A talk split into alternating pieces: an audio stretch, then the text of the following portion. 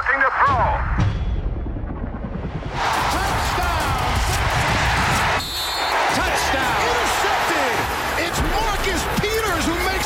Máximo avance. Amigos, eh, tenemos la oportunidad de estar en esta previa del Super Bowl con todo lo que vamos a tener a lo largo de la semana. Eh, desde Las Vegas en el Pro Bowl, por supuesto, con eh, todo lo que tendremos ya desde Arizona, irá sumándose poco a poco el equipo de máximo avance y tendremos una cobertura tremenda y por eso vamos a intensificar también la dosis del podcast aquí en Audiocentro para que ustedes puedan descargarlo y eh, les traeremos previas de lo que será este Super Bowl. Y por eso tendremos doble emisión esta semana, la que sigue y después estaremos ya rematando con todo lo que será el desenlace del Super Bowl 57 que estaremos transmitiendo desde eh, Glendale, Arizona. Y me creo Poncho Galindo, Daniel Mancarres, hoy nos mandaron las preguntas por eh, Twitter, que nos sigan arroba máximo avance, arroba eh, la octava sports, del señor Enrique Veas que nos va a alcanzar, nos va a alcanzar en el Supertazón, pero ¿qué es lo que vamos a tratar hoy, mi querido Poncho? ¿Cómo andas? ¿Qué tal? ¿Qué tal, Enrique? ¿Qué tal, Manja? Mira, la verdad es que veas cada vez que hay un evento importante, prefiere tomarse la semana previa de vacaciones, ¿no? Pasó en el Mundial y ahora está pasando en el Super Bowl. Me dijo, mira, Poncho, ahí están, ahí te van, por favor, eh, se las haces llegar a Manja y a Arturo. Y claro, hoy hablaremos más que nada del Super Bowl. Empieza ya nuestra cobertura también en Audiocentro, así que los tres temas van con eso. Si te parece, de una vez vamos a darle al primero. Máximo avance. Ya sabemos que están los 49ers eh, eliminados, al igual que también lo están los Bengals y los que jugarán serán Chiefs e Eagles. Pero vamos a analizar para empezar este podcast lo que sucedió para nuestros amigos de Audiocentro en las finales de conferencia Manja. ¿Qué le faltó a los 49ers? Este equipo estaba para llegar al Super Bowl y para ganarlo. Sí, era un equipo armado para llegar al Super Bowl, pero simplemente se toparon con un equipo muy poderoso y ya no le alcanzó. Además de que no es lo mismo que sepas que vas a enfrentar un juego de esta importancia con un coreback eh, llámele como le llames, que no es el habitual titular, que es el tercer equipo, que fue la última selección, lo que le quieras poner de adjetivo, o con tu segundo coreback, o con tu tercer coreback, a que durante en el, en el juego, en el trámite del juego se te lastime y ahí sí hay que improvisar y, y solventar y solucionar el problema. Creo que eso le afecta mentalmente al equipo de San Francisco y ya no pueden levantarse porque enfrente tenían un equipo muy, muy poderoso. Me llama la atención que Divo Samuel, Christian McCaffrey, George Kittle, realmente ya no pudieron hacer nada frente a la defensiva de los Eagles, que se ha convertido en una defensiva muy, muy sólida. Y por el otro lado, la defensiva número uno de la NFL, la de los 49ers, pues poco a poco se fue mermando, se fue desgastando y recibieron eh, esa cantidad de puntos. Entonces creo que San Francisco le pegó en lo anímico la lesión de Brock Purdy, no porque eh, lo que representa Brock Purdy, sino porque pues, ya iban a jugar con su último coreback, con la última opción, y luego se lesiona eh, Josh Johnson, entonces ahí al caos, eh, por más que eh, trataron de controlar las emociones, pues el momento de crisis eh, creció y ya San Francisco no pudo salir de ella. Ah, pero a ver, Manja, estás diciendo que se topó con pared. Yo sé que las Águilas de Filadelfia es el mejor equipo de la Conferencia Nacional, para mí candidato a ganar el Super Bowl, pero seamos muy francos, nadie en la NFL, nadie de entrada puede pensar en jugar un juego de campeonato con el cuarto quarterback. Nadie. Pero está en la, eh, ha es- estado de está la posibilidad. en equipos de práctica, que ha estado en la XFL, en la USFL, en la BFL, en la QLFL, en la que te me digas. O sea, están Oye. todos los malditos lugares buscando la oportunidad y la. Pero si vas a un juego, si vas a un juego solo con Purdy, con Josh Johnson, eh, eh, existe la posibilidad de que eh, algo pueda pasar como lo que pasó y juegue Josh Johnson. Claro. Pero, pero no culpemos a- al equipo de los 49 o a Kyle Shanahan No, del no, no, no estamos culpando.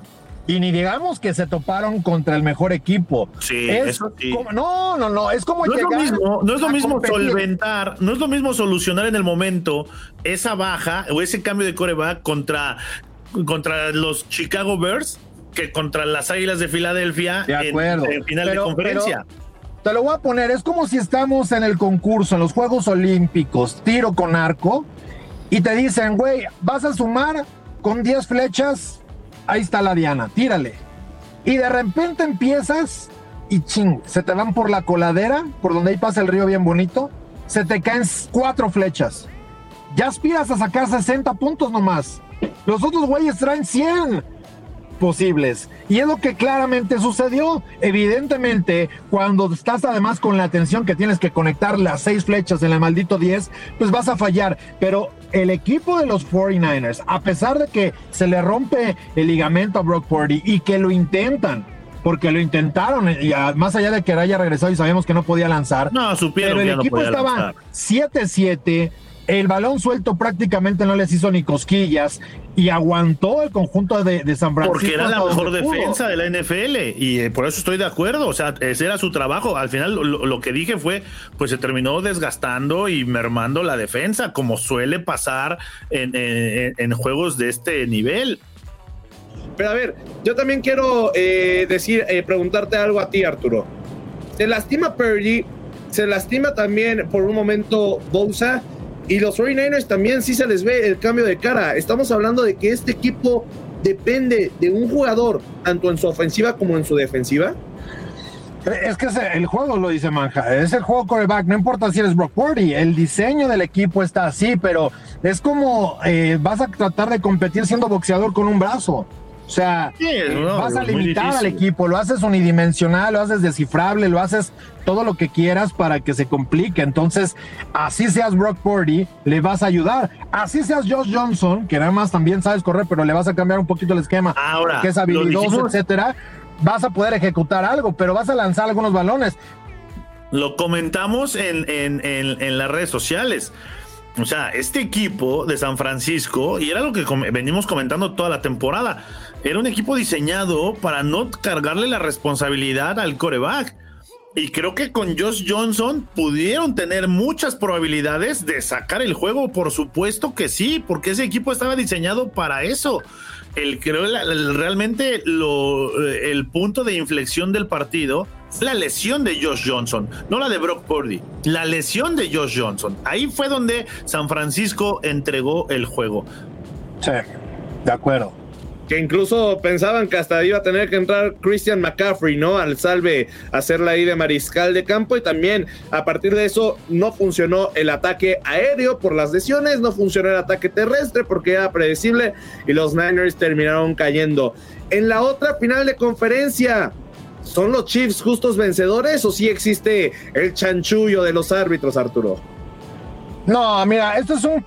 Voy a remontarme a la época en la cual el equipo de Cincinnati ganaba el campeonato de la FC Norte y llegaba al juego de playoffs y perdía. Siempre se la arreglaron para perder el juego, que era el primero, muchas veces el divisional. Eh, y era un equipo que estaba, entre comillas, destinado al fracaso constante. No sabían cómo salir de sus propios problemas. Y creo que lo de Osai, ese golpe al final del juego, es lo que claramente los pone y los regresa. Todas las hazañas heroicas de Joe Burrow que tuvo en los partidos anteriores contra los Chiefs y la forma en que regresaban y que luego Anarumo eh, ajustaba para limitar a Patrick Mahomes lo echaron por la borda por estupideces. Así hay que manejarlo. Sí, hay situaciones del arbitraje, una que la corrigen como fue el reloj de juego, a nadie le gustó, sobre todo a Zach Taylor, no sabíamos por qué se iba a corregir y ya después pudimos ver en la cadena, en la transmisión, que se mete un oficial a interrumpir la jugada. Obviamente se ejecuta porque pues no sucede con el tiempo ideal para poderla frenar y que no saliera. Pero eh, creo que lo- los castigos que se marcaron muchos de ellos en tercera oportunidad, sobre todo en una serie que, que encadena por ahí Kansas City, pueden ser entre comillas cuestionables, pero son marcables. Y la realidad es que cuando en el primer cuarto sales con cero yardas totales, le permites al rival 100 yardas, tuvo suerte Cincinnati que solo les conectaran dos goles de campo en, ese, en esa etapa del juego y regresaron a competir, pero Cincinnati debió ganar ese partido, manja. O sea, era un mejor equipo en el campo, era más dominante, era más efectivo. Después del envío que lo platicamos durante la transmisión, cruza el balón de Patrick Mahomes y cae y, y sabe que se resiente del tobillo, no fue el mismo, trataron de correr, no pudieron eh, establecer la carrera, tuvieron varios baches en ese momento, pero Cincinnati dejó ir el juego, perdonó. Sí, Cincinnati perdonó y cuando te falta contundencia en un juego como estos, pues al final eh, eh, aumentas las posibilidades de que pagues con la derrota. No, y eso le pasó a Cincinnati. No creo que haya jugado mal, no creo que, que eh, haya entregado el partido por el error de, de Jose Offside, por supuesto que no, porque también hay que, hay que decirlo tal cual. Los juegos no se pierden en una jugada, se pierden en el trámite del partido. Hay jugadas claves, sí, pero, se pierden en el trámite. En gran parte. Sí, se pierden en el trámite del juego en un tiempo extra. ¿Quién sabe qué hubiera pasado? no, no lo sabemos. eso, eso nunca lo sabremos, ¿no? Pero sí creo que la contundencia fue, fue, es la palabra clave para que Cincinnati no haya ganado el juego. Y también lo de Patrick Mahomes es una historia aparte porque no estaba al 100% para correr y hubo jugadas decisivas en las que consiguió primero y 10 corriendo y esa jugada ya había conseguido el primero y 10 corriendo Patrick Mahomes. Eso también hay que, hay que reconocérselo. necesitaba tres yardas, consiguió cinco. Pero estaba, lesionado de un tobillo. Tú y yo y Poncho lesionados de un tobillo, no, no, no, bueno, no bajamos ni un escalón. Oye, no hubiéramos corrido así. Que no lesionado bajo, ¿eh? Pero además, el toque de, héroe para Patrick Mahomes es en su carrera. Cuatro veces se ha lesionado que no debería de jugar el partido siguiente y solo en una ocasión estuvo fuera, que fue precisamente eh, previo al partido de México, recordarán. Pero, pero Patrick Mahomes eh, ha tenido tres lesiones importantes como esta de un esguince y ha estado ahí al pie del cañón. ¿eh? Sí, totalmente de acuerdo. Manja, ¿convencieron estos Chiefs 100%? ¿Les falta algo? Les falta que se recupere Patrick Mahomes al 100%, pero creo que defensivamente a mí me sorprendió y creo que es una buena noticia para los Chiefs lo que hizo la línea frontal porque con cuatro hombres estuvieron presionando. Si bien la línea ofensiva de Cincinnati no es la mejor, pero con cuatro hombres, con Chris Jones en gran nivel, con Frank Clark, fueron los principales hombres que estuvieron haciendo un gran, gran trabajo. La defensiva de los Chiefs se está poniendo al nivel de la ofensiva y cuando un equipo encuentra ese equilibrio puede, puede ser muy, muy interesante. ¿Quieres hablar de corebacks? Vamos al siguiente tema. Máximo avance. Y ahora sí empezamos a darle entonces a lo que vendrá en el Super Bowl. Por primera vez en la ocasión, eh, más bien por primera vez en la historia, dos corebacks afroamericanos, dos corebacks de raza negra serán los protagonistas del de, eh, juego más importante en la temporada de la NFL. ¿Qué cambios tuvo que haber en el, en el juego que se conocía de que siempre había eh, un mariscal de campo blanco a lo que ahora estamos viendo para que sucediera esto, Arturo? yo creo que eh, el tema racial siempre va a ser en los Estados Unidos un factor eh, de, dar a notar y que se ha hecho un reconocimiento. Yo lo veo como un reconocimiento, no debería suceder o no debería ser necesario, pero ahí está, ¿no? Eh, el caso de Robinson, retirado del 42 en las grandes ligas. muchas veces se ha ido manejando esta parte. digo, Patrick Mahomes trae una mezcla también. Pero independientemente del color, del tono de piel, es el estilo, porque Patrick Mahomes no es un coreback que corra. Pensamos por su habilidad que es un tipo que es un, un correback, pero no es así. Jalen Hurts sí, y es parte de lo que le quita presión a Nick Sirianni y a Jalen Hurts. El éxito de Jalen Hurts muy similar, si queremos compararlo al de Brock Purdy.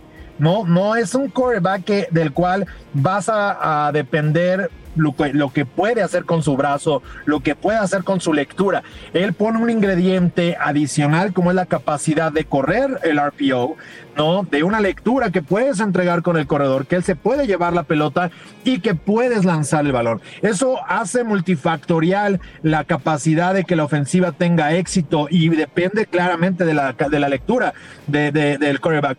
Pero creo que si comparamos a esos quarterbacks de pocket, ¿no? De bolsa de protección de antaño, a un Dan Marino, John Elway, a un eh, Troy Aikman, al que me digas, ¿no? Porque hasta ya la época más reciente que me mencioné a John Elway o Steve Young, que pues ellos corrían el balón cuando era necesario, pero la realidad es que este formato de juego es este, extender el campo. Entonces, cuando tienes un tipo habilidoso que te va a ayudar a extender la jugada también, van a crearse los espacios, se van a crear las ventanas y puede ser incluso más espectacular el juego. Y yo creo que, Manja, eso es lo que hoy ha evolucionado la NFL y que nos da la oportunidad de tener un juego en ese sentido, con alas cerradas que se colocan a 5 o 7 yardas de la línea de golpeo.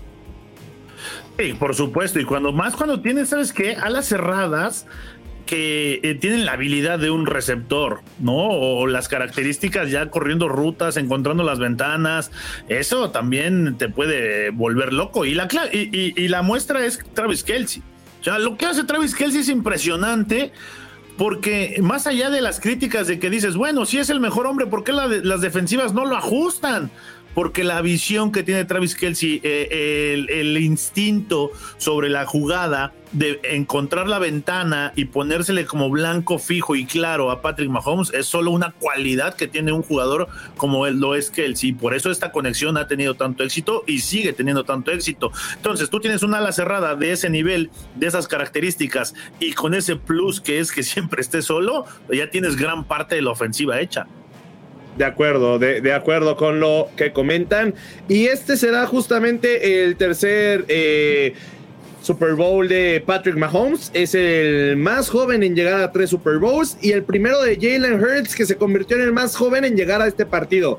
¿Le pesará la novatez en un Super Bowl a Jalen Hurts? Eh, y especialmente ante un equipo que ha llegado a tres de los últimos cuatro. Yo creo que no, porque ya está acostumbrado a la escena, ¿no? Lo hizo con Alabama, lo hizo en la preparatoria. la diferencia que puede haber, yo, yo considero, es incluso para Siriani, que es un tipo muy temperamental en sus decisiones para mandar a la ofensiva. Creo que si se vuelve loco ante un Andy Reid que busca una victoria para ser el máximo ganador tanto de los Eagles como de los Chiefs en la historia, eh, veremos a, a, esa experiencia. Pero yo creo que la ejecución para Jalen Hurts con la defensiva, aunque esté Steve Españolo de frente, tiene la capacidad para solventar y, ejecutar.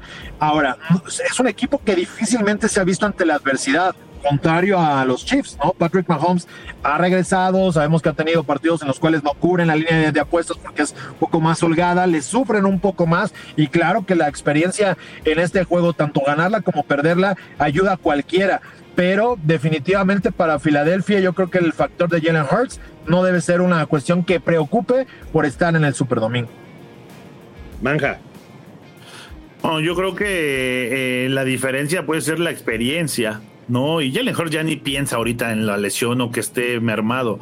La confianza que tiene Hurts en estos momentos también podría ser un factor y una ventaja para el equipo de, Filadelfia, pero sí creo que la diferencia va a ser el coreback y la experiencia y la forma en la de jugar de Patrick Mahomes y de cómo ha levantado a la ofensiva y de cómo reparte el balón, eso hay que decirlo. Más de nueve jugadores tocaron el balón de los Chiefs en el juego pasado porque Patrick Mahomes trata de repartir el juego y porque así está el sistema diseñado para involucrar a todos, ¿no? Y, creo que sí dependen los dos equipos, eso sí lo creo en gran medida de lo que haga Mahomes y de lo que haga Jalen Hurts. O sea, sí, los corebacks son muy importantes en los esquemas. Así que yo creo que la ventaja la tiene Kansas City porque tiene a Mahomes con la experiencia ya de jugar Super Bowls. Vamos con el último tema. Máximo avance.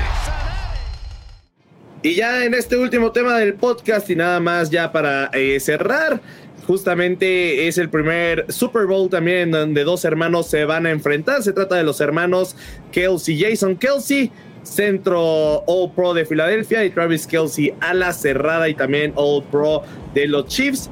Ya parece que la triunfadora va a ser su madre y por supuesto que tendrá más peso la participación de Travis Kelsey a ser un hombre más importante a la ofensiva de Patrick Mahomes. Entonces solamente era una mención y ya para acabar, Arturo, habrá muchas, habrá dos semanas en las cuales estaremos en este espacio, en las cuales también estaremos en Radio Centro. Pero tu primer pronóstico aquí para nuestros amigos del podcast. Eagles va a cubrir la línea de apuesta, es lo que les puedo decir juegan, están menos dos y medio, se va a mover esa línea a los tres puntos, 3.5. No habrá noticias de lesión de Patrick Mahomes referente a ver si cogea o no. Lo vamos a ver todos los días en la segunda semana previo a lo que será. Mucho lo veremos cómo va, cómo camina, qué es lo que trae puesto, si es que es una bota, etcétera. Y eso es lo que se va a especular únicamente, pero eh, aprovechen ahora que está 2.5 porque algún día que él traiga algo por mera precaución, ni siquiera porque está lesionado, eh, se va a disparar esa línea de apuestas, así que yo les recomiendo que si quieren ir con, Filadelfia, lo hagan ahora antes de que empiece la última semana de Super Bowl. Y ni siquiera se fue solo por ganador, ¿eh? hasta dio la línea manja. Tu pronóstico para este Super Bowl. Uy, a mí dame a los Chiefs, creo que van a ganar. Eh, no va a ser un juego sencillo, va a ser un buen Super Bowl el que vamos a tener, pero si en este momento tengo que decir quién gana, los Kansas City Chiefs. A mí también dame a los Chiefs. Así que muchas gracias, Manja. Muchas gracias, Arturo, por haber estado en este espacio. Y recuerden que la cobertura del Super Bowl está en Radio Centro Deportes. Bienvenidos a la casa del Super Bowl 57. La mejor transmisión la podrás vivir por la Octava Sports y Radio Centro Deportes.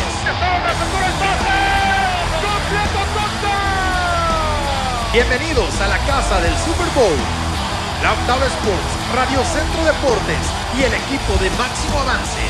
La casa del Super Bowl 57. Mi casa es tu casa. Audio Centro.